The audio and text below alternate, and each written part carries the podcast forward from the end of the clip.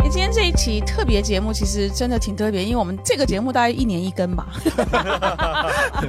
年更节目，对年更的节目。为什么是一年一更呢？其实是一个我们播客界的叫做 Chinese Podcast Association，就播客界的一个算一个社区社区吧。来去帮大家把播客的意识提升，然后呢，找到一些方法，让更多的播客被看到、被听到，也肩负起就是说去跟更多的品牌去解释什么是播客，邀请品牌加入啊等等。然后我们也会每一年有一个奖吧，就是让一些就真的是做得好的播客呢。就有一个这个被认可，然后有一个小小的一个奖励吧，我觉得。所以我们是在呃二十四号下午开始到二十五、二十六号十一月，在上海。就是我们一年一度的播客社区里面，把所有的主播们能够找在一起。第一个，我们有排行榜，然后我们有白皮书，然后呢，也请这些播客的主播们在在舞台上用他们自己的方式，跟他们的听友或者说对这件事情有兴趣的参与的嘉宾来一起互动。所以我们这个节目就会在这个活动之前，我们来更新了一次，跟大家聊一聊。那今天这个奖吧，或这个社区的发起人，一个就是艾勇，一个是老袁，一个就是我，所以每一年我们就是我们这三个人就会在这个时候 就会聚在一起来聊一聊。Hello，艾勇，Hello，老袁。各位听友，大家好，我是艾勇。哎，我是老袁，嗯，但确实，去年的十一月二十四号，今年又是十一月二十四号的活动哈，还是很难忘。我们在疫情期间很不容易，在上海能够去在金头赏上，嗯我们去做了中文播客奖的第一届的这个嗯颁奖和营销的论坛。嗯，大家都知道去年的那个环境，所以也是很幸运吧，我们能在见缝插针，能够确实顺利的举办完了。举办了一个线下的活动，很不容易。对对的。哎，我倒想问一下那个艾勇啊，因为就像你刚刚提到，我们去年的这个活动是在金头赏，这金头赏是营销界里头的一个比较大的，有一点类似像中国就或者说大中华区的戛纳广告节的概念啊，它的重要性跟影响性。所以我们去年呢，这个活动是在它的大的活动里头的一个活动，但今年我们其实是独立出来了，背后有什么原因吗？我觉得去年其实很重要的一个点，就是刚才其实拜斯姐也讲到，我们三个人当时想去做这件事情的时候，我觉得有两个小的目的吧，一个是怎么能够去发掘更多的宝藏的节目，所以我们在这个奖项的设计上，其实我们是按照垂类嗯，分了不同的赛道，去年是十四个赛道，今年我们其实扩充到了第十九个赛道，所以在不同的这个类型题材里边去找到优秀的节目，这是我们的一个初衷。嗯另外一个来讲，就是说怎么能去帮助中文播客世界去做更多的商业化，因为我们觉得可能商业化能够让这个社区有更良性的、更健康的、更持久的这样的一个发展。嗯所以在商业化这一侧呢，我们。呃，去年的烂梗啊，就是讲的每年都是 中文播客元年，但是我们希望二零二二年我们 CPA 做这个呃白皮书也好，做营销的这种商业化的市场的教育也好，其实是希望从二零二二年开始，它是一个商业化的元年。嗯哼所以我们去年把它安排在跟镜头上，像贝斯姐讲的，就是行业里最大的营销的这样的一个活动，一起来举行，也是希望它能够呃让更多的广告主、品牌主啊，他们能够 get 到，就是播客正在成为一个非常重要的内容形态，有很大的商业的这样的一个潜力和价值。嗯，那个圆的那个圆啊，我一直以以前都认为是那个另外一个圆是化缘的圆，我我到目前还在化缘，但是就像你讲的，希望明年这个化缘的圆能够改成真的是元年的那个圆。对，今年镜头厂其实在十一之后就开始了，因为每年广告主越来越双十一提前，所以今年我们还是十一月二十四号，所以在今年我们就相对独立，而且另外一个来讲，就是今年我们刚刚有这个场地、这个空间，就是 CCPA 中文播客艺术中心的开幕。那我们嗯今年的活动也会在我们自己的这个空间里面来举行，所以对，这空。间很棒，因为我自己的那个十一月十二号的那个听友线下会议就在这个空间办的。我觉得这个我们叫那个 inclusive 的感觉，因为它是一个圆形的，大家坐在一起，就是一起在这个空间里面互相支持、互相交流，那个感觉非常好。对，其实我们是十月一号之后，这个空间才开始启用，但是在你看现在才一个多月吧，我们已经做了大大小小将近小十场，嗯。各种各样的活动了，包括策展，包括这种读书会，包括这种像您做的这个听友的见面会，对，对，包括有一个话剧的沉浸式的这样的一个围读啊、嗯所以我们也希望后面可能呃有更多的呃主播可以把这里当做是一个能够跟听友直接面对面去做各种互动的这样的一个线下的场地吧，因为我觉得去年我们大家在特殊的情况下很能去很不容易的去做完一个线下活动。那今年大家其实都能感觉到见面还是很重要。是。对，对，是的，哎老袁，你你从去年到现在，你参与你的参与更深，而且中间有一些身份的转换。因为去年像咱们这个发起 CPA 的时候，那个时候我其实还是呃某种程度上代表着一些这个喜马拉雅平台嗯播客这个业务负责人的一个角色。那也是在今年四月份的时候，我已经这个卸任了啊，不在喜马拉雅这个公司供职了。但是呃，很很开心啊，就是我走了，但是喜马拉雅呢，依然还是把播客作为一个很重要的战略，包括在它平台内其实是一个独立的频道，还是在持续的推动和运营。然后包括我离职之后，喜马拉雅这边的很多的活动，我呢又以不管是 CPA 也好，还是播客公社的身份也好，也都在参与。嗯，这个确实这一年也发生了挺大的一个变化吧。是，我觉得我们去年我们我们在草创这个算一个社群的时候啊，呃，我我的观察就是很多人还不知道这是这是这是到底要干嘛干嘛的，但是大家就觉得哎，大家都是在播客这个领域，就就大家一起来玩玩吧那种感觉。但去年到现在，我觉得过去这一年播播客界其实发生了非常非常多的事情，也有好的，也有一些是，就是我觉得虽然是挑战，但是这个挑战反而把大家拉更拉在一起。我我嗯我当然有，我有几个观察跟几个问题，我也想问你们两位。第一个我想问什么呢？就是刚才艾尤你也讲，就是 CPA 的今年的这个颁奖的类别，从去年的十四个到今年的十九个，嗯，这个多出来是因为我们多了更多的垂类的品类吗？对，其实我们在那个另外一档节目里面有专门去介绍哈，到到大家在现场看到我们今年新的榜单可以跟去年去做对比，有一些是我们把这个类别扩充了。啊、啊、有一些是新增的，嗯所以它的变化不仅仅是说多了五个垂类，而是有一些类别我们也把它进行了扩充。嗯所以呃，它其实反映的就是中文播客世界在过去的这一年里边，其实内容增加了很多的供给，嗯就是新的创作者，然后新的节目、新的形态、新的垂类。所以很大程度上是为了去呃，就是让更多的节目能够找到一个更好的归类啊，能够方便大家去更好的去评估和发现这些好的节目。嗯哼当然，另外一方面，其实也跟去年 CPA 我们发布完之后，然后很快呢，在小宇宙还是苹果，其实都对应的更新了他们的一些标签儿。嗯当然，这个一部分呢是他们本来也有这个计划，另外一个也确实是我们发布完了以后，哎，有了这么一个底层的基础吧，嗯就是他大概知道一下这个听众到底对于节目本身的一个频道的分布是一个什么样的认知。嗯那基于已经大家都已经有这个标签了，那在今年我们肯定也对应的参考一部分平台的这个标签的逻辑，我们去做一些变化和调整。嗯因为去年那个是咱们第一第一次，就是说在播客的奖项当中，按照品类去赛道去做的这个奖项的一个一个一个分布，在去年 CPA 之前是没有这个逻辑的。其实它本质上就是一个发现机制，大家想做的事情都是看怎么能够更好的帮助呃听友发现更好的节目。然后我们在这个类别的设置上也会考虑一些呃新的前瞻性的一些方向，比如我们今年新增加了这个声音日志这样的一个类别，那也反映在过去的一年里面，其实除了我们常见的对谈啊、聊天啊这样的一些节目形态之外，有越来越多的呃单口的，包括他的录制的状态不是大家在一个录音室里，而是他可能在室外，在生活，他有背景音，然后嗯。更像就是我们原来讲的行走过程当中。video log 那种 vlog，然后有感而发，audio log，然后就对录下一对对。段这样子的。嗯。对，他也用声音来记录对。啊他的生活、他的思考，嗯。啊，所以我觉得这些我们的榜单也在某种程度上就是帮助我们一起去记录和见证啊中文播客世界的一些变化，嗯就好像我们营销的白皮书，它能看到在品牌、在商业化、在播客营销这个维度上，又有一些什么样的新的一些案例、新的理念和一些新的进步。是，我觉得这过去这过去这一年，对于我们比较早做播客的人，一个最大的欣慰就是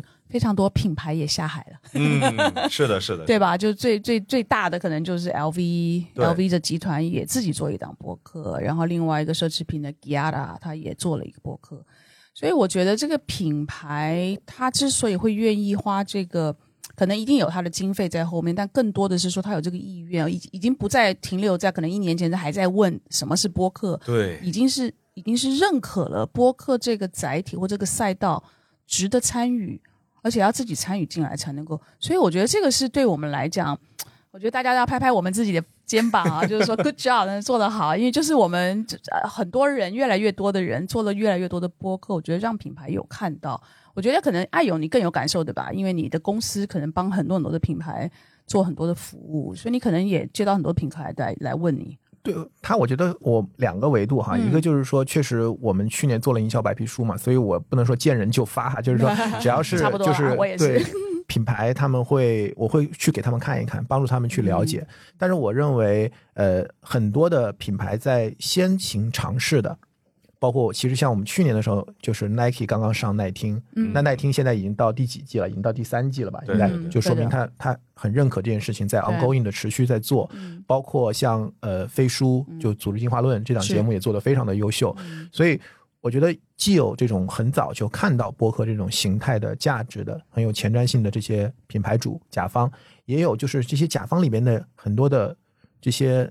负责人或者从业者。他们自己就是听播客的人，嗯其实他们扮演了更多在内部推动这个品牌去走向播客，走向播客社区，然后去拥抱播客的听友。我觉得这些也是我们在过去的呃跟大量的这些呃节目以及很多的这些品牌主在去沟通的时候，他们大但凡肯定是我们公司一定会有听这个播客的人，对对对他们在内部会去说，嗯对。哎，那我我我想问一个稍微比较负面一点的哈，就是说很多品牌会下下场自己做播客嘛，但有没有看到就是去过去这一年有尝试，但后来没有继续下去的？看到过这样的？这又涉及到品牌怎么理解播客。嗯就是我们在去年的白皮书、今年的白皮书里面，我们也都会看，就我们会把品牌做播客营销，我们大的类别我们来分成两类哈，一类我们叫 DTC model，就是相当于他自己做一个品牌播客，对，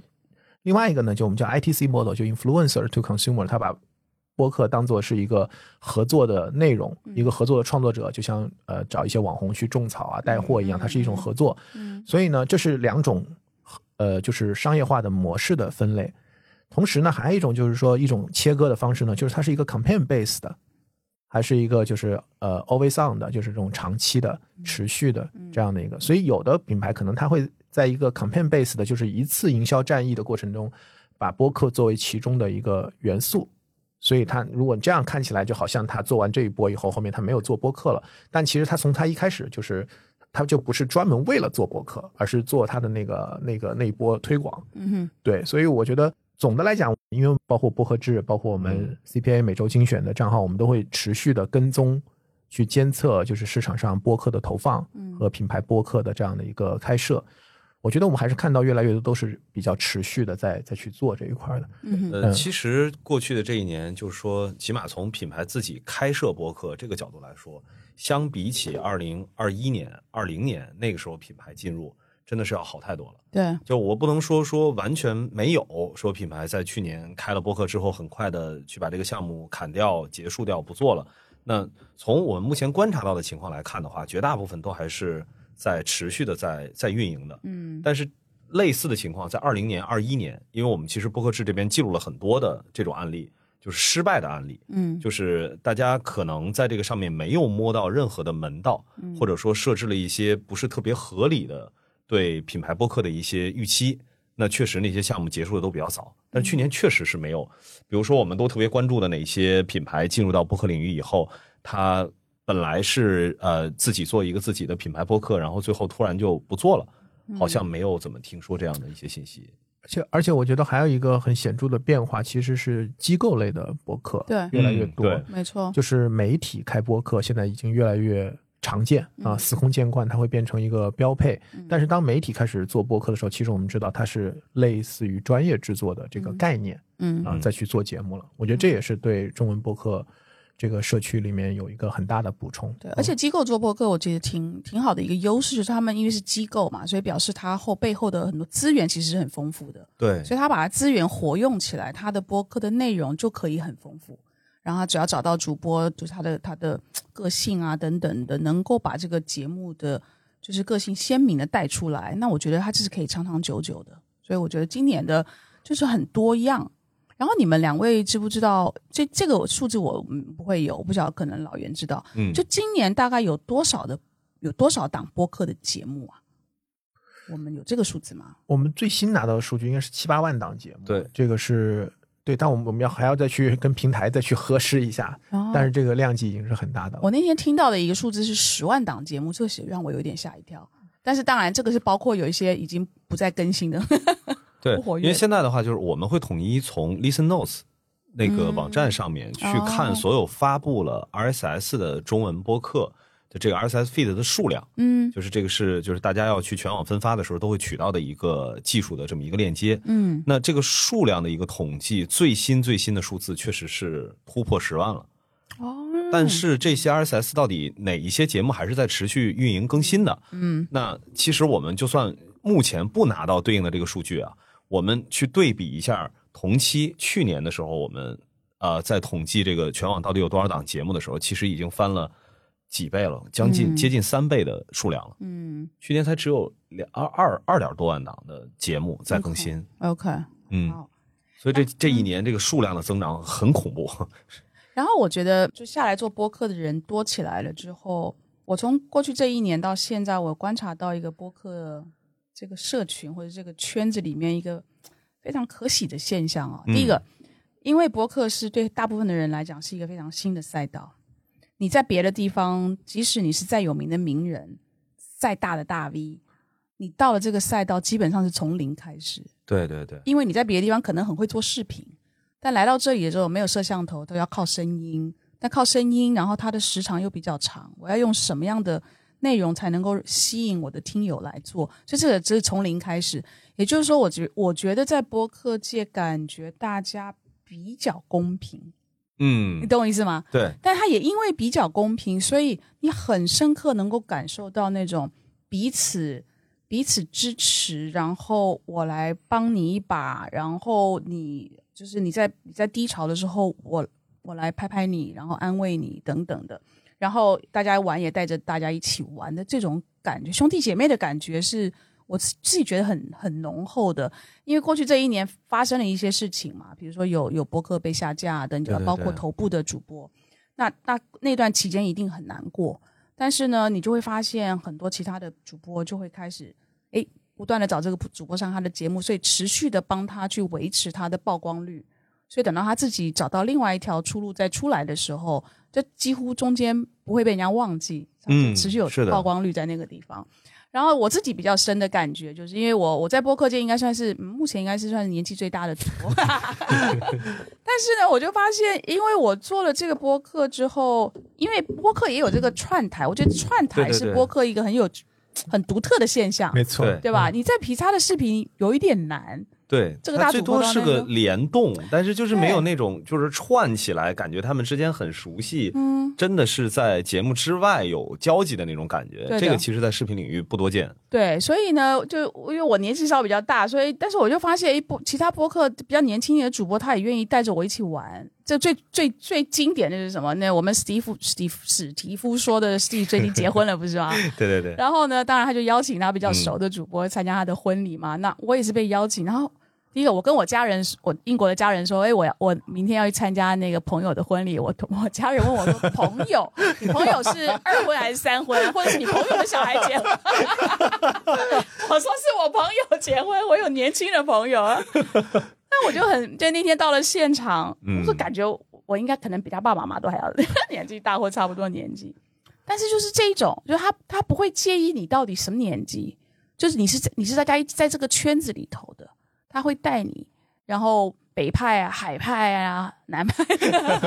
又是这个京派海派，对吧？？都对都，我觉得现在越来越多玩在一起。对我不知道你们两位有没有类似这样的感觉？对，我觉得我想讲的，就比如我们现在是在这个呃南京西路靠近陕西北路，我们在这个地方哈。然后因为樊一茹他们的那个 工工作室，我就在斜对面嘛。对对对对，然后那次我去他那儿，然后他就说我们两边可以走动，因为就几百米。对，他说因为 JustPod 不也在南京东路吧？对吧？就是我们相当于我们几个都在这个地方，然后他就说我们在这里，比如做嗯做活动，像你那天你做完你的这个听友见面会，他说可以去他那儿做 after party。对对对对，然后唐宁他们都在一起，关雅迪对对对啊。对对对对对的对，而且其实确实，一个是呃线下解封了之后，就是这种线下活动的一些可能性嘛，嗯嗯就是它带来了一个很大的变化，就是播客走动起来了。啊，对，因为在之前的话，其实播客的走动要很大程度上依赖于，比如说有呃 Podfest，或者是我之前在北京做的播客节，嗯然后或者是平台去嗯邀请主播参加一些活动。但是这些活动在之前的话，它其实没有那么多的自发性，嗯。它其实还是需要有人去组织。嗯。但是今年的一个情况是，播客们主动的，比如说我呃北京的很多的节目到上海来去自己去办一些，不管是听友见面会，然后还是一些其他的一些什么活动，嗯。然后上海的主播也会跑到北京去做一些观影会、观影的活动，对，就是它整个全国成了一个小的播客的社区，就是整个人员在这个社区里流动起来了。对，包括很快也会在这个江浙沪一带，然后这个大内密谈他们做的声量 out，、嗯，就是已经他们之前在阿那亚做的那个呃播客的一个活动，已经在一个岛上落地，嗯。浙江的一个岛上落地，然后也去邀请了很多的播客，然后上岛，嗯，就丰富起来了。嗯对我感觉今年其实我经常要找老袁嘛，要我们要干一些活儿嘛，然后就发现老袁对 基本上要么在播客活动现场，或者在去播客活动的路上。对，是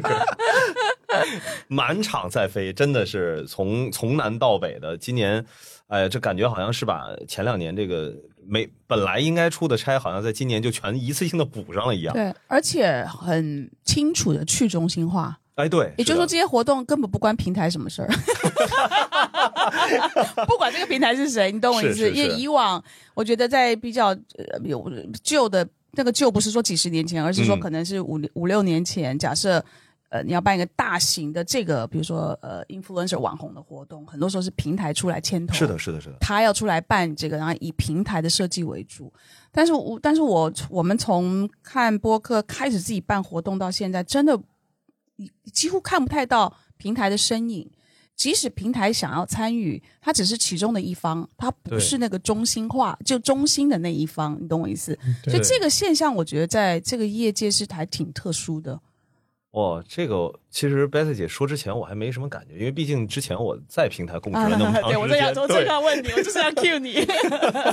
就是嗯确实会有一个感觉，就是呃，平台在这个里面的角色，就是对于创作者来说，它没有形成像其他的一些平台的那种，就是我说的不太好听一点，就是有点店大欺客。对的，对的，就是你的流量，然后你的所有的商业的这些机会，很大程度上，其实平台是有决定权、把控权嗯和限制的一些能力的。但是在播客这件事儿上的话，其实播客们才是主体。对大家跟听众之间建立起来的链接，就像艾勇经常会提的这个 DTC 的这种逻辑一样，就是平台其实你也只不过真的只是提供了一个呃跟听众去建联的一个渠道。嗯，嗯那如果说真的是我们想要跟我们自己的听众去建立某种联系，然后通过线下的方式有一个更好的沟通和交流，那平台这个事情你在与不在其实不重要。嗯。对，我觉得 Bessy 姐提这个，倒确实我之前也没有从这个角度想过这个问题，因为我自己原来在微博嘛，对，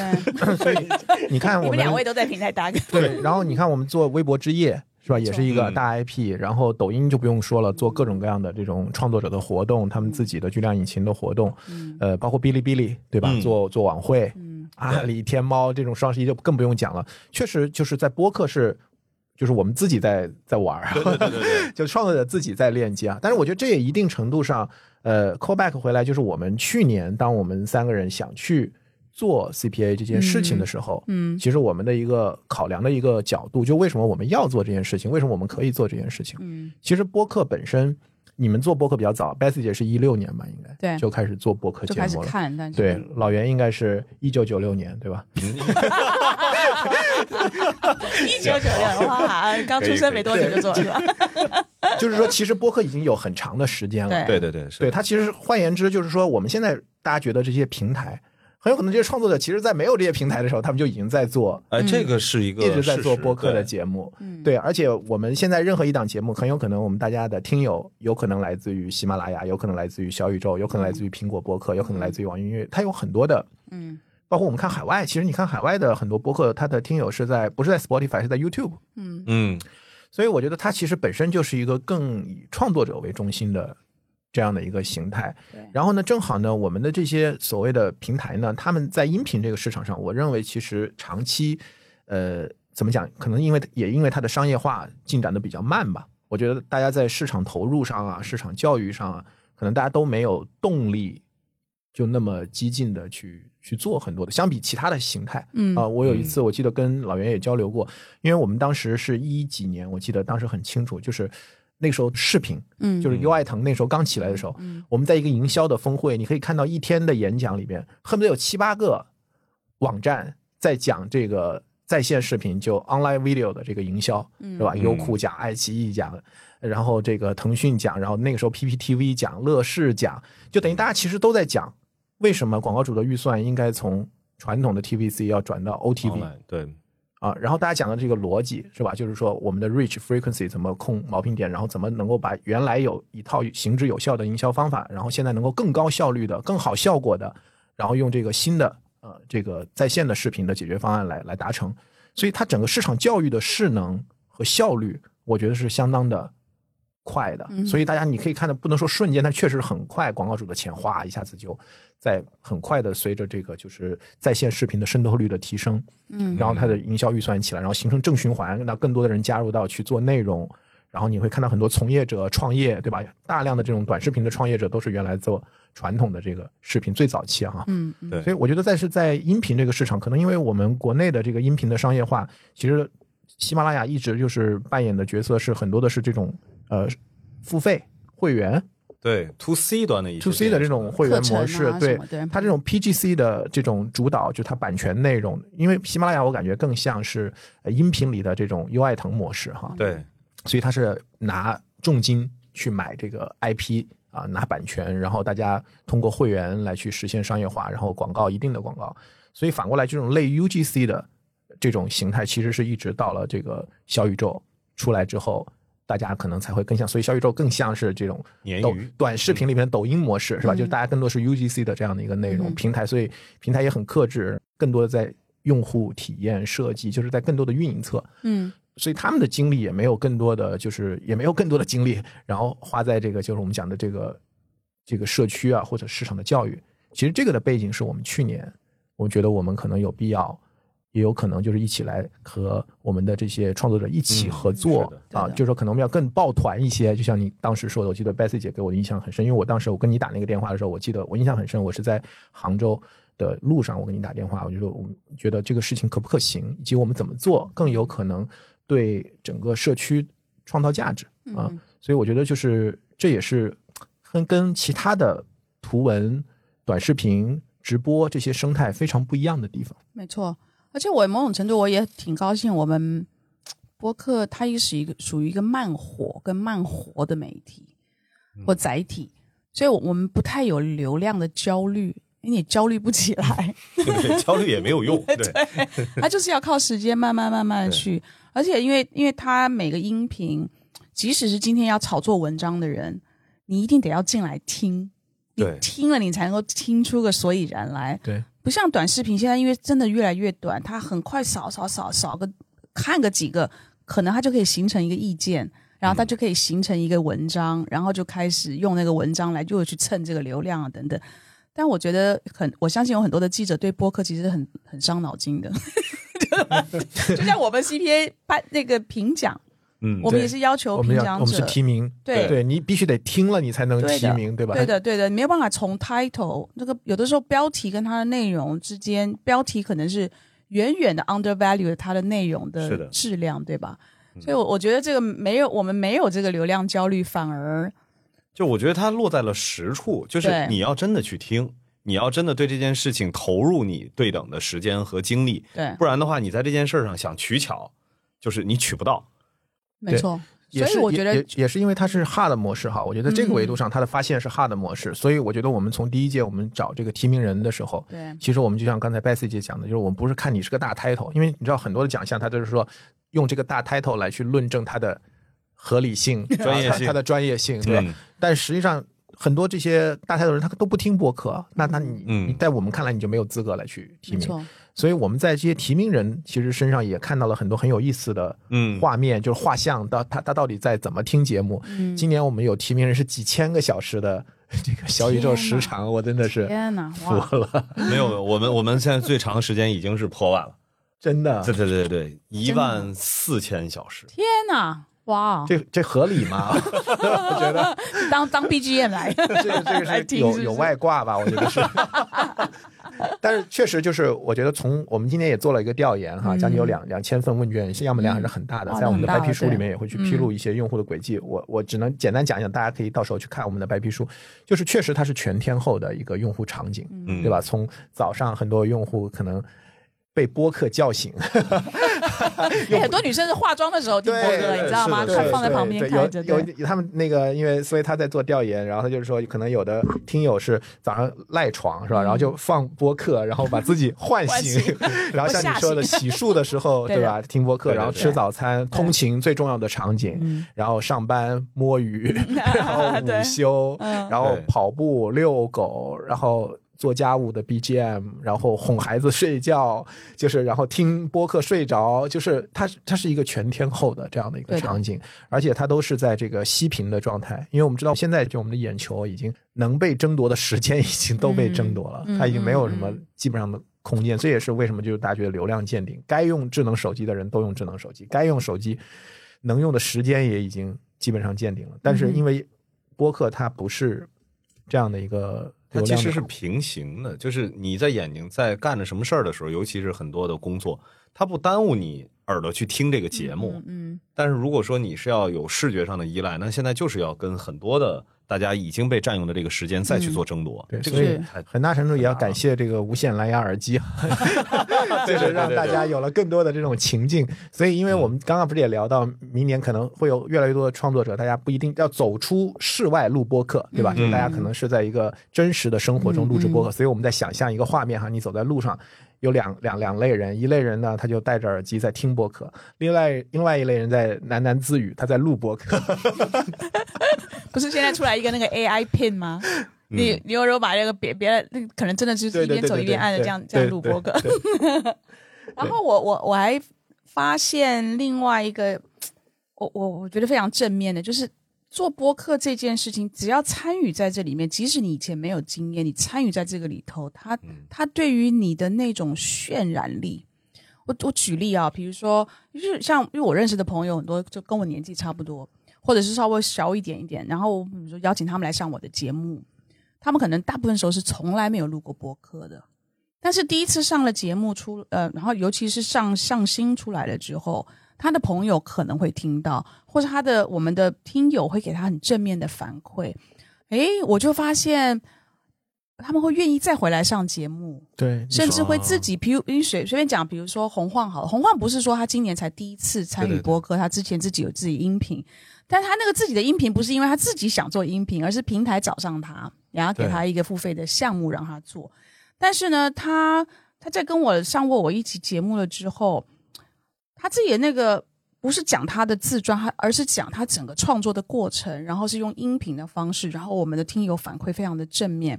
然后红花就回来问我说：“哎，要不要我们两个再开一个节目？”嗯，就是他会主动提。然后另外一个，我就先暂时不能提他的名字，因为我就他会跟另外一个一个公司合作啊，我就我不就不 upside 那个公司，但是他也是年就是有一点年纪，然后他回来录了几档播客了之后，就被我们忽悠忽悠成功，自己要开一档播客，嗯，就是他的那个渲染的那个力量会超出我的想象。就我其实之前一直会在想一个问题，就是虽然播客是在互联网上做传播，但是其实播客的这种创作方式和跟听众的一个交流的方式，它其实是很反互联网的，就是说反我们所谓的通过互联网去实现信息传播效率这件事儿。嗯它其实是更像是一个呃，在没有互联网时代的时候，人跟人之间的一种交流的方式。嗯嗯，就是跟他的年龄、阅历、经验这一切的东西其实都无关。然后我我我可我可以说我这边亲身的那个经历，就是我孩子非常小，就是五岁，我把他拉到我的录音棚里面，然后让他对着麦克风去聊天儿然后去讲讲自己想要说的话。那其实他都会有一个期待，隔一段时间会说：“哎，我能不能再去录音？我能不能再去棚里去录？”嗯就是他其实是享受在这个里面表达的过程的。嗯嗯但是其实网上有很多，就是说手机端其实有很多的 app 都是可以让这个孩子去在这里面去朗读还是去录音。但是你发现，其实他更对这种实际的录音的这个场景会更感兴趣。嗯那对应的其实也会有说，比如说年纪更大的，因为我现在已经看到在播客当中，今年因为我听的比较多，嗯有一些节目是呃现在的一些年轻人，然后二十多岁年轻人，他跟自己的父母，然后共同来制作一档节目。嗯。然后这种两代人之间的这种对话，就是让你觉得他跟现在的这种互联网的我们在讲的这种这种这种呃，一定要是懂互联网的这种感觉是完全相相反的一个状态，嗯就像是真的是一个线下大家的一个沟通和交流，然后通过这样的方式，异步的你收到了很多听众的一些反馈和信息，然后鼓励着你又想去更多的通过麦克风、通过声音的方式，再去跟更多的人去产生交集，跟人去建立链接，嗯就大概是这么一个逻辑。它它跟比如说我我们在讲说互联网。去通过互联网的手段去去做了人跟人的这种链接，或者是提升链接的效率、信息传播的一个效率。但是在播客这件事儿上，我我倒是觉得，其实它最大的效率是解决人跟人之间真的能够面对面沟通这个问题。嗯，而且它的时长，而且听友愿意给你那个时间，就代表你可以把一件事情讲得清楚。嗯不像短视频，因为它的时间非常的短，短视频是京剧型的，就是让大家提炼出来就，比如说可能就那么一句话，或是短短的几分钟里面，就一定要把这件事情就有的时候有些事情是必须展开来讲，他展开来讲的时候，那个情绪就可以出来，情感就会比较丰富。所以当你录完，我不晓得你们两个的播客，你们大概录录多久啊？我的播客我们通常录都是录九十分钟，剪成一个小时。所以就等于其实就是几个朋友坐在一起聊天，所以这个里面他的感情是很丰富、很丰富的。所以来参与的人，他离开了之后，他还会就一直在想我们刚才谈的事情，然后上心了之后，会一直一直不断的去提醒他当时的感情，再加上他看到呃听友的反馈是很正面的，我觉得他就是一个很正向的循环。你了解我意思吗？明白明白。对对对，这个这个我我我不知道在别的媒体或载体有没有，但我觉得这个我是看的比较比较多的案例是在播客的这个环境里头。对，因为在其他的手机应用端，可能现在用户被训练的习惯就是，当他开始进入一个内容的时候，他的手已经放在那个地方，准备划走了。对对对，它是个审判模式，是吧？对，所以才会有什么黄金三秒、黄金五秒这样的一些呃一些一些引导。但是在播客上，我觉得大家呃一旦进入一个内容，我觉得他还是首先他的心智上他就不会觉得我是听几秒然后换一换的这种感觉。嗯嗯。第二，我觉得对创作者的角度来讲，就像你讲的，他其实在这档节目里，一个是他有时间和机会去充分表达，嗯再一个呢，他也会相对更容易进入到一个更松弛，然后更真实、更真诚的一个状态。嗯啊，我有很多的听友，就像您刚才讲的，就是我的嘉宾吧，他第一次上节目是第一次录播客，他可能一开始还会有一点点紧张，对，但是很快几分钟下来以后，他就会放松下来。嗯所以他就会失去这个端庄的能力哈，就 就不再端着装是吧？他 所以，但是任何一个人，他如果面对短视频、面对视频啊、面对直播的场景，其实他还是除了少数哈，就大部分人都还是会比较紧张。我觉得嗯啊，这个心态方面是紧张，另一方面他会进入到某种表演的状态，因为他知道，即便那边不是一双眼睛，但是他依然自己是被审视的。嗯哼就是这种这种安全感，其实对于很多人来说是一个需要去做心理建设的事情。嗯哼，对，那个摄像头跟没有摄像头真的差很多哈。对，所以我觉得我们回到商业化，就是说，我觉得这也是为什么播客对于品牌来讲，其实我觉得是它有显而易见的吸引力，但同时也有一些很现实的挑战。嗯，但是我们从国外的经验来看，品牌一定会意识到，就是这个领域它所蕴含的巨大的价值。嗯哼呃，它不仅仅是一种内容形态，它更是一个就是构建关系的一个非常重要的桥梁和工具是。哎，那你们两位从在这一年有没有看到，就是说商我们刚刚谈商业化嘛？嗯，商业化的一些在这一年你们看到的，让你比较比较喜出望外的新的形式的出现？因为因为我我备忘录还是比较就是在这方面是比较慢的，我们的还好，我们的还好啦。我就是商单，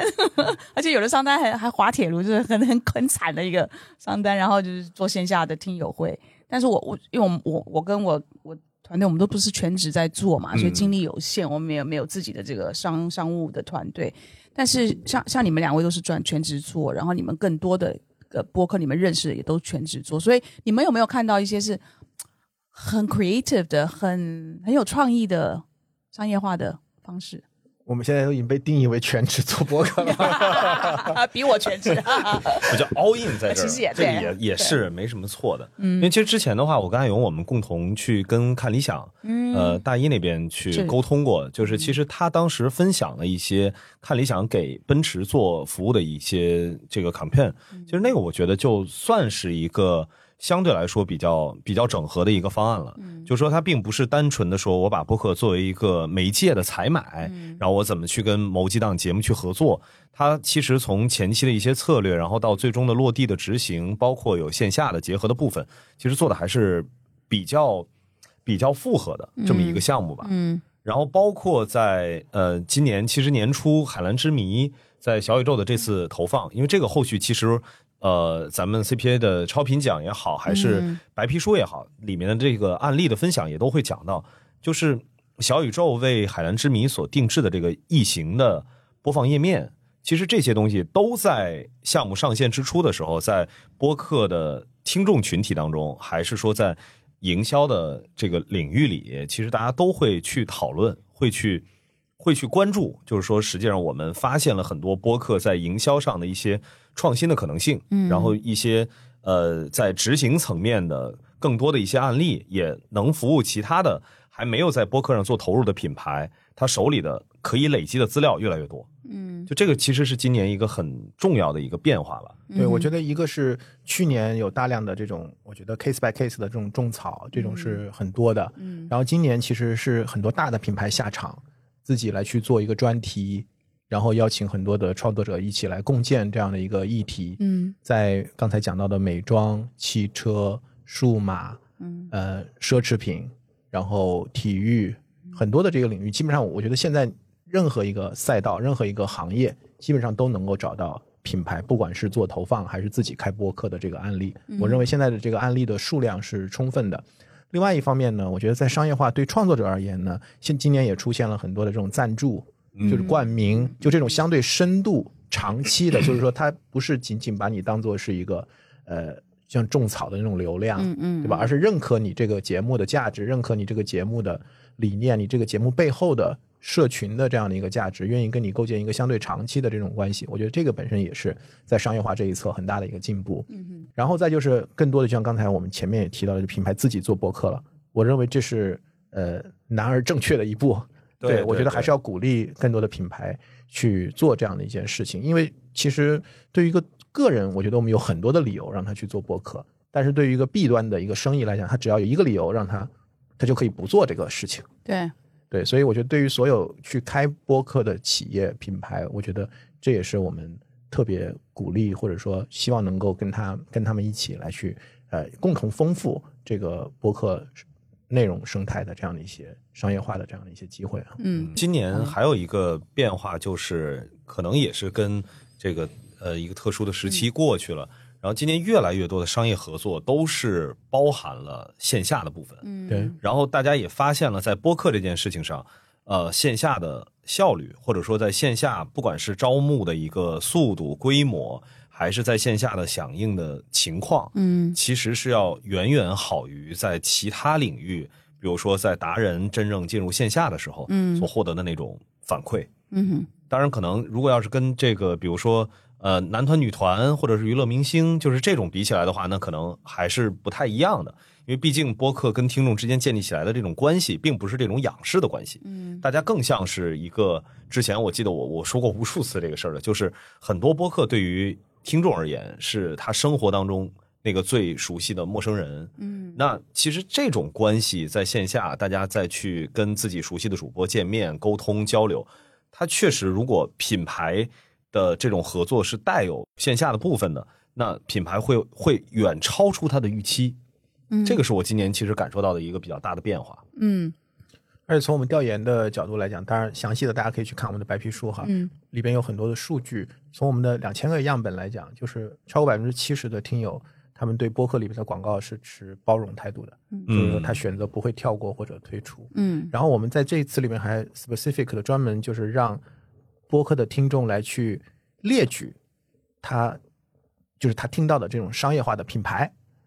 他列了很多的这个品牌的名字，就是他他他能够写出来，就是他能够他他记得，对。他能够 recall，就是说他听到了就是有商业化的这样的一些品牌。哎，这个很厉害，这个其实就是我们在做营销的时候，通常会做调研的时候，我们这个叫做 unaided awareness 嘛，嗯就是在不提示的前提之下，你能够自主的回忆起你看过什么东西，这个很厉害耶。对，我觉得从人货场的角度，我觉得播客确实创造了一种非常特殊的场域。对，所以我觉得品牌在这个场域跟用户的这种互动，不管是 D to C 的这种直接的品牌电台，还是它通过赞助，呃，或者跟一档节目合作，我觉得它其实都是创造了一个在一个特殊的社区或者场域跟用户互动的这样的一个一个形式。是所以我觉得，呃，总的来讲，我我我自己还是非常偏乐观啊，嗯就对于这个呃商业化的这个进展，虽然可能它相比呃短视频直播这样的赛道，万亿级的赛道，大家会觉得这个天花板很低，嗯，就感觉你即使有很多钱，你也不一定花得出去。但是我认为它的维度是不一样的，就是它不是一个流量型的一个载体，所以它最大的价值本身就不是在于流量变现这件事情上。对的，所以就是我们用什么样的 horizon，用什么样的视角来去看待，呃，播客这个形态以及听播客和做播客的人这样的一些我自己认为非常有特质的这样的一个群体的这个价值，以及我们怎么去构建跟他们的关系，我觉得这件事情是整个这个故事里面最需要被品牌去重视和去探索的部分。而且品牌呃，你不用担心有造假的问题，因为博客现在可能还不值得被造假，而且我也不知道他要怎么造假。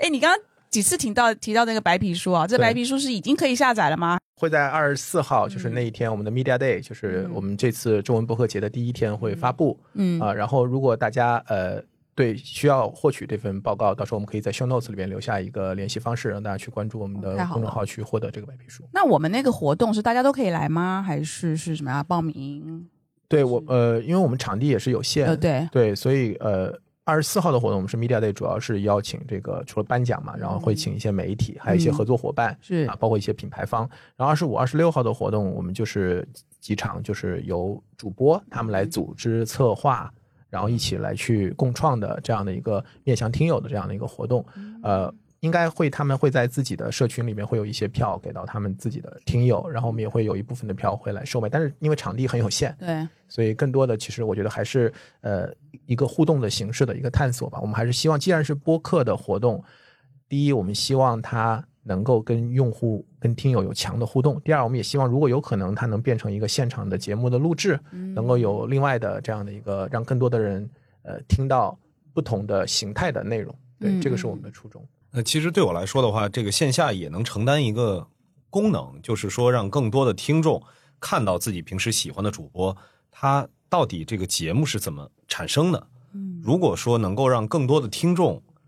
来转化成这个所谓的创作者，嗯，就是通过这样的方式的话，其实它是一个呃能够让听众群体放得更大的嗯一种非常有效的手段。对我见到的大量的创作者，包括我自己啊，可能都是呃听先从听播客或者做嘉宾，嗯。然后逐步走进这个播客，然后慢慢再自己对对对，去做创作。是，而且那天我在爱永林这个场地做我们的听友见面会嘛，嗯。我有观察到一件让我惊讶的事现象或事情吧，就是因为我们的听友，我我们有一些环节嘛，环节完我们会有一些，我就是听友会到前面来，我们大家比较小范围的沟通，对吧？嗯。交流。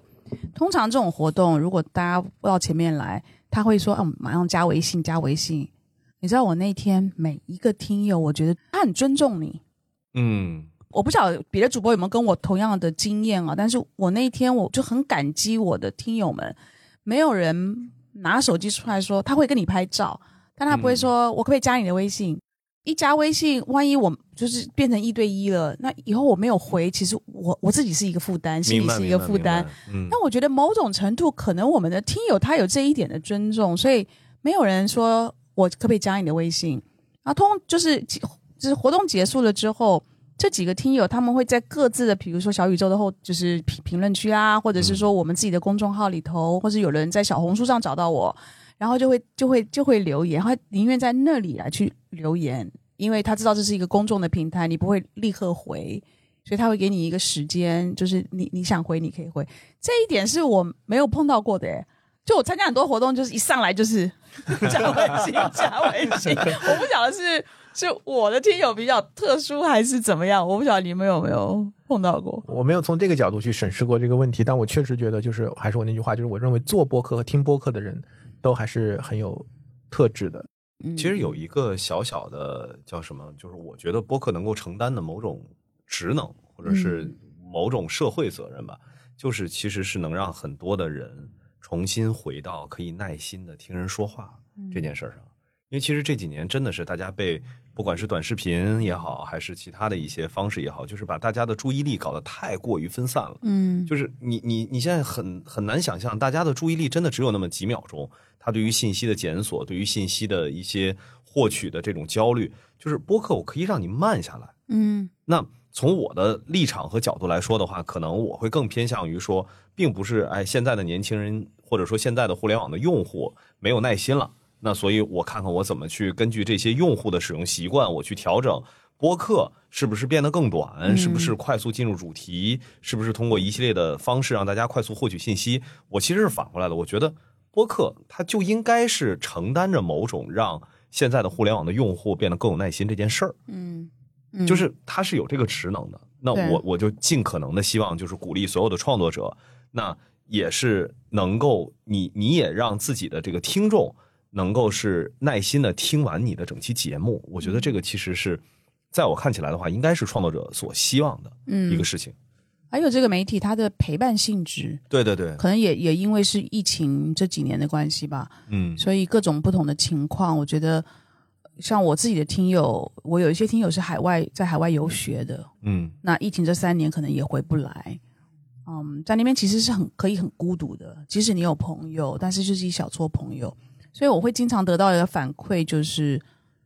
他他会感谢我，就是这个节目陪着他走过了那一段他不晓得该怎么怎么怎么处理或怎么面对的那个很艰难的那几年的时间。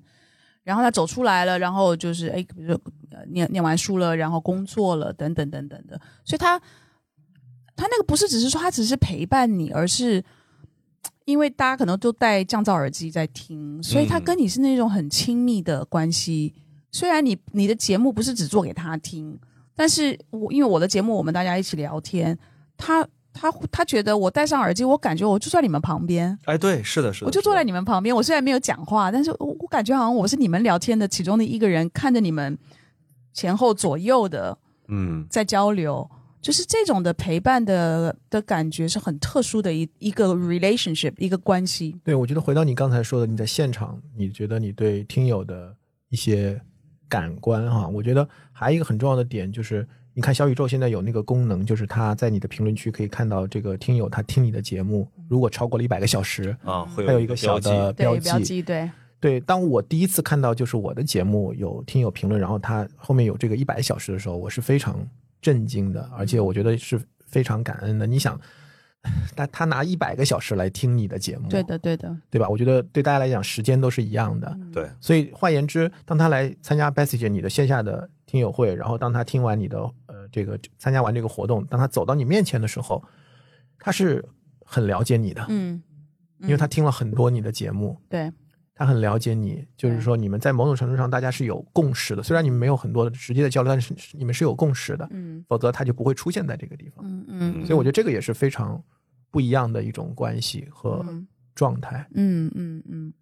然后，那我我想问你们两位关于未来哦，嗯就说我觉得我们我们呃这是第二届嘛、嗯 CPA，然后我们会还会一直持续的办下去。，对，那我们对于未来，我们我们现在已经看到，就是播客界大家已经是一个社群，是一个社区，然后互相支持，一起牵着手走过的走过任何艰难的环境哦。那未来你觉得未来会是怎么样的一个期望或是期许？老袁有？从我的角度来说的话，就是因为我我还是一个特别坚信线下，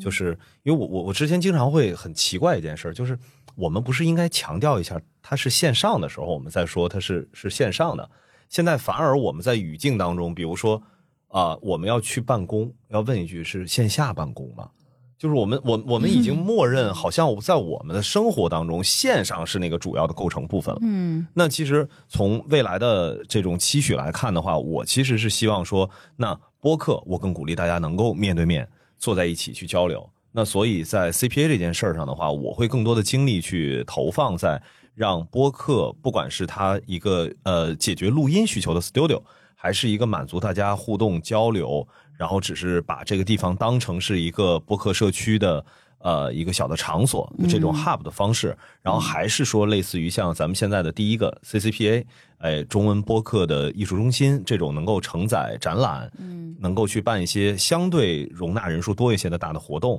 那这样的场地能够有更多，在全国各地都能够去做一些这个渗透，嗯，就是让让播客这个社区从线上，然后真正的落地到线下，嗯。在这个社区当中，它真的能够有很多大家日常可以消费的东西，嗯。比如说需要有咖啡厅，需要有酒吧，需要有呃小的会客室，然后也需要有小的专门的放映的嗯。这种一个小的空间，就是所有的这些东西，就嗯让让让这个社区回到社区这个词本身，不是特指线上这件事儿。嗯嗯嗯嗯。但是这个是我对于明年的这个，就或者说是未来吧，来。就是嗯播客这个领域到底是一个什么样的，嗯，就是让大家像是一家人。嗯嗯嗯。但是，这个说起来有点肉麻，因为前两天我看那个社群里，咱们自己那个群里还在说什么那个天下播客一家亲是吧？中文播客一家亲，因为确实是，就是都是在大家各自的这个资源的呃能力范围内吧，互相的一个支持，然后大家共同走过了这些年。嗯，因为老袁特别希望能够在全国各地开设更多的，呃，我们不管叫 studio 也好，还是 hub 也好，还是我们现在嗯做的这种 center 也好，就是线下的这种空间，它具有多重的属性，它可以只是一个像我们现在所待的一个非常简单的一个录音间，让更多的人能够在一个相对专业的设备和好的环境里来录制播客。嗯你像我们现在在北京和上海，大概有四五间这样 CPA 的录音室，其实里面大量录节目的，呃，也有一些很大的台哈，嗯。嗯，但是绝大部分都是一些新刚人。刚起步的，新人，所以我们有有个群，就是叫坚持录播课，其实就是让大家，因为以前我们也讨论过，很多做播客的人可能十期是个坎儿，对吧？就绝大部分他都坚持不过更新十期，也换言之，大部分人在十期就已经放弃了。所以他能坚持更新这件事情，对于一个创作者来讲，先不要谈质量，他能他能坚持坚持录完十期节目，这已经是嗯一个小小的里程碑了。这个过程中可能也需要更多的大家互相的鼓励，嗯啊，大家的这样的一个分享啊，大家的支持。所以我自己的看到的就是，因为我每天工作，不管在上海、在北京，我都会看到这些创作者，尤其新加入的创作者，他们开始更他们的第一期节目、第零期节目、第一期节目。因为这个流量很真实啊，所以很多很多节目一开始就是没有什么太多的流量，嗯所以但越是这样，它可能越需要刚才老袁讲的，就我们社区大家互相的这种守望相助，大家互相的扶持，大家都是从一开始，呃，第一期节目开始做起来的。嗯啊，所以我觉得这是刚才老袁讲的这个，不管是线上还是线下，它其实真的是一个社区。嗯我觉得大家面对面，然后互相支持。嗯另外一个，从我的角度，我对明年或者未来的一个期许，就是我们今年白皮书的一个主题，也是二零二四这个白皮书的主题，也是播客的可能性。嗯因为我觉得播客在明年，我希望我也相信会有更多的可能性，不管是形态，还是它的这样的一个创作者的画像。因为我们今年其实已经看到很多大量的新节目，嗯有很多新的节目，然后新的创作者，嗯它不像我们第一届，可能第一届得奖的很多节目，还是有相当多是做了很多年播客对，对对对对，对吧？我们今年也有很多现象级的节目，它可能就才做了半年的播客，嗯嗯。但他就已经非常非常的优秀。嗯。然后我们也会看到不同背景的人，刚才也提到，比如像洪晃这样的人，他也开始做播客，对吧？就是越来越多元的人加入到这个创作，然后会做出不同形态啊、不同风格、不同类型的节目，然后包括像机构这种专业制作的，呃，他也加入到这个赛道。我觉得这是它有很多的可能性啊，有很多的这种可能性在内容上的可能性。然后在商业化这一侧，我觉得呃我个人还是希望我们 CPA 能够呃在商业化上，就是像我们初心一样，是吧？我们跟我们创作者更多的一起抱团，一起能够跟广告主、跟品牌主、跟所有商业化的合作伙伴，包括平台，当然平台是最重要的，然后跟他们有更多的呃沟通，然后有更多的交流，让大家能够在这个维度上形成更大的共识。嗯。嗯。嗯。我我不担心明年的品牌不会做博客，我相信经过今年啊，我们明年应该算我们播客的商业化元年第三年了，所以我觉得它会慢慢的主流化。但是我觉得，即便很多品牌都进入到了播客营销，但是大家的 horizon 就是大家怎么看待播客这件事情，仍然需要比较长的时间，大对家才能更多的形成一个共识，就是能够更好的理解嗯播客到底是什么，它的价值是什么？我觉得这个可能需要非常长的时间。我觉得它没有谁能够下定义，没有人有一个 textbook 是吧？嗯告诉你呃它是什么，应该怎么去做。嗯但是我觉得这件事情本身对于我们的品牌更好的理解创作者，然后跟这种创作者，尤其是这一群非常有特质的，我还是不断的强调这个有特质的创作者。去构建一个更长期的关系，我觉得这个是非常非常重要的事情。我觉得我可能会在这个方向上，希望能够有更多的投入吧。嗯，那我我自己有三个期望值，不一定是在明年，就像嗯两个人是未来未来的一段时间。第一个，我我觉得你们两位都讲到，比如说空间或者是说线下，对不对？嗯我现在因为我现在全职工作是在那个商业地产的咨询服务，其实我们看到，因为呃中国大陆来讲，其实香港也是一样，商业地产商业的空间过剩了，现在。嗯尤其是写字楼。那也也因为很多事情的原因，所以写字楼过剩。那现在所有的写字楼，就是拥有空间、商业空间的业主，不管是写字楼也好，零售的领域也好，其实头很痛的。就是我我闲置在那个地方，那我我必须要有，要不就是租户，要不就是要有人流能够进来。那我们如果看到越来越多的人下场做播客，其实能够有一个像比如说你们这样的一个一个好的录音空间是很重要的。要不然的话，我们可能音质也不是够好，然后呃我们就要凑在一起，要找一个大家都能够很安静的空间，不简单的。所以，如果我们能够再破一次圈，去找商业地产的这些业主，第一个，他们可能很多人也不听播客，嗯所以他没有看到这个中间的契机。所以，如果我们能够去跟这些商业空间的业主去谈，就你要，尤其是零，尤其是零售啊，你需要的是人流。那如果你今天愿意在你的商业空间里面去搭几个小的，先从小的录音棚开始，但你外面是有座位，比如说可能是跟咖啡咖啡馆合作，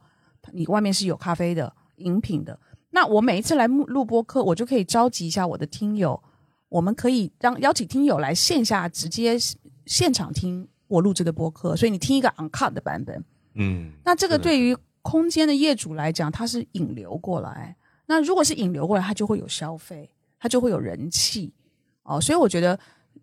我们越来越多的人呃下场做播客，如果我们能够透过跟商业地产的业主去合作，我们录音棚能够遍地开花，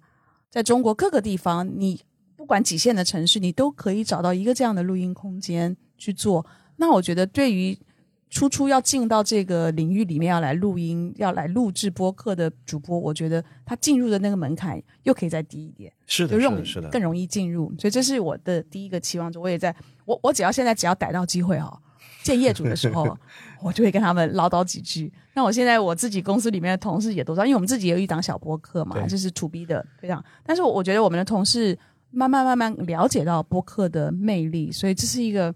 没办法，这是一个循序渐进的方式。所以这是我第一个期望值。那第二个期望值，我觉得这个社区的概念越来越成，越来越明显。那我们我们这个大大奖或者我们这个活动是一年一次嘛？嗯但是因为播客它的呃，就是我们都讲主播都在自己玩，所以他每一天在各个地方都在发生一些有趣的事情，但但可能只有参与的那个主播、参与的听友才会知道，其他人可能不一定知道。所以我们这个奖，它有没有可能做一个创意，有一点创意的突破？不一定明年啊，就创意的突破，就是说，我的这个最终的大奖是透过一整年，可能是三百六十五天，或者是五十二个礼拜，每个礼拜的听友的回报，像报马仔一样的听友的回报，因为它这是一个听友的奖，由听友来提名，听友来票选，就听播客的人来票选。所以，如果我能够透过细水长流，就是 drip drip drip drip，每个礼拜都有东西回报，到最后我集成到那一天到比如说十一月二十四号的那一天，我们看到的这一整年有这一些的播客，除了它的持续就是输出非常高质量的内容之外，他在做很多这一些有趣的活动。那那他的那个社区感就更能够被被看到，然后又更能够放大。这我第二个，第三个就更简单的是，因为我们现在大概都还是以中国大陆的呃嗯，这个播客主播为主。我记得哎呦，我们在刚刚开始聊的时候，我知道你的你的很大的宏愿是说，我希望能够涵盖甚至全球的华文的。对对对，播客定义是中文播客嘛，对的，对的。所以即使不是明年，可能未来，希望是不久的将来，我们是能够涵盖所有华文，就讲只要有中国人的地方，我觉得华人的地方，它有播客的产出，它其实就可以是这个这个活动或者这个奖的一部分。所以这是我我的三个期望。对，我觉得奖只是一个载体，对，对吧？就我从我们 day one 我就我们都觉得它其实就是一个，我觉得是一个发现机制，对，所以我们就是在探索嗯。怎么样能够更好的让好的节目能够被听友发现，嗯。然后不断的去丰富和完善现有平台或者说现有的一些推荐机制的嗯。不足、嗯。啊，能够能够能够有更好的让，尤其是一些小的赛道垂类的节目，嗯然后就是我们讲的，并不是所有的好的书都是畅销书，嗯，对吧？嗯就是能让好的节目能够更好的被发现。我觉得这一块儿，只要是能够往这个方向走，我觉得我们都可以一起来嗯来去不断的去迭代和探索。好然后包括刚刚那个贝斯姐也提到了，因为之前的话，其实你也去大小咖啡在景德镇的那个录音棚，当时也是我跟一鹏我们一块儿去做的。其实这也是一个思路，就真的是未来播客遍地开花的话，我觉得就是我们在做这个中文播客社区这件事情本身，就我会觉得是一件很爽的事儿。对我们之所以现在越来越多的录音棚，要感谢老袁啊，这个 帮我们很多的人做了很多的天线，这个罗德是吧？对对对对对，因为确实大家有这个需要，就它也本身承承担了一部分的，向更多的人去展示到底什么是播客，到底播客是怎么的创作出来的这么一个功能。嗯。对，所以也算我们今天的一个小的结尾吧。我觉得，当然嗯，整个中文播客社区最主要的组成部分是听友啊，我们都是听友，然后都是爱播客的人，听播客的人。呃，但是最重要的肯定还是创作者，嗯。就是尤其在现在商业化也在比较早期的阶段，大量的创作者真的就是为爱发电，去贡献了很多的优秀的内容，而且这些内容的制作，它背后的投入其实远远不是简单的时间啊，其实它其实我们看很多的节目，嗯。现在它大家看到就是台上一分钟，台台下十年功的这样的感觉。当然也有很随意的，就是很轻松的，大家来来去呃来去录制，但是也有很多节目真的是专业制作，因为我们看到有不同的赛道嘛，很多的一些垂类赛道，它背后所蕴含的这对创作者的要求，它的投入是非常高的。嗯所以我觉得也感谢这些创作者吧。我觉得我们超频，我们有一档节目叫超频对话嘛，就是我们自己 CPA 的这样的一个一个节目。我们本身是做这个商业化的观察。其实除了去看这个很多的我们刚才最早讲到的一些早期的甲方，就是很早他们自己听播客，也愿意去尝试嗯。在播客上去做投入、去做这种商业化的这种探索的这些甲方之外，还有就是这些每一个优秀的创作者，他自己为什么想做播客，然后他在做播客的过程中有哪些故事，其实这些本身都是在他们节目之外的东西，因为我们嗯其实听到的已经是他们的作品了。啊，我们觉得啊这个节目特别好，我特别喜欢，但他自己的那个故事其实。并不一定大家都知道，所以我觉得可能明年我们还有一个，就是在我们自己的这个节目或者在我们的平台上，我们也会希望能够创造超频对话，然后能够让更多的创作者，他们不一定串台啊，他们自己有自己的节目，他们也可以互相串台，同时我们也提供一个场域，让他们能够跟我们一起来分享，就是他跟播客相关的一些故事，让我们能看到这个更鲜活的这样的一个创作者。我觉得嗯这可能也是明年我们 CPA 中文播客社区在我们自己的会员的刊物、我们的纸刊、我们的视频号、我们的播客，都会是希望能够让大家能看到更多面的创作者，认识更多的创作者，因为每一档节目的背后。其实都是一个很用心的主理人嗯和一个创作者，而这些其实是他们构成了整个社区最源头的那一部分嗯，啊。太好了，嗯，期待今年的 CPA 的三天的活动。那我们就二十四号上海见了，嗯。好吧？好，OK，上海见，希望我们下次录不是一年以后。好，拜拜，谢谢拜拜，拜拜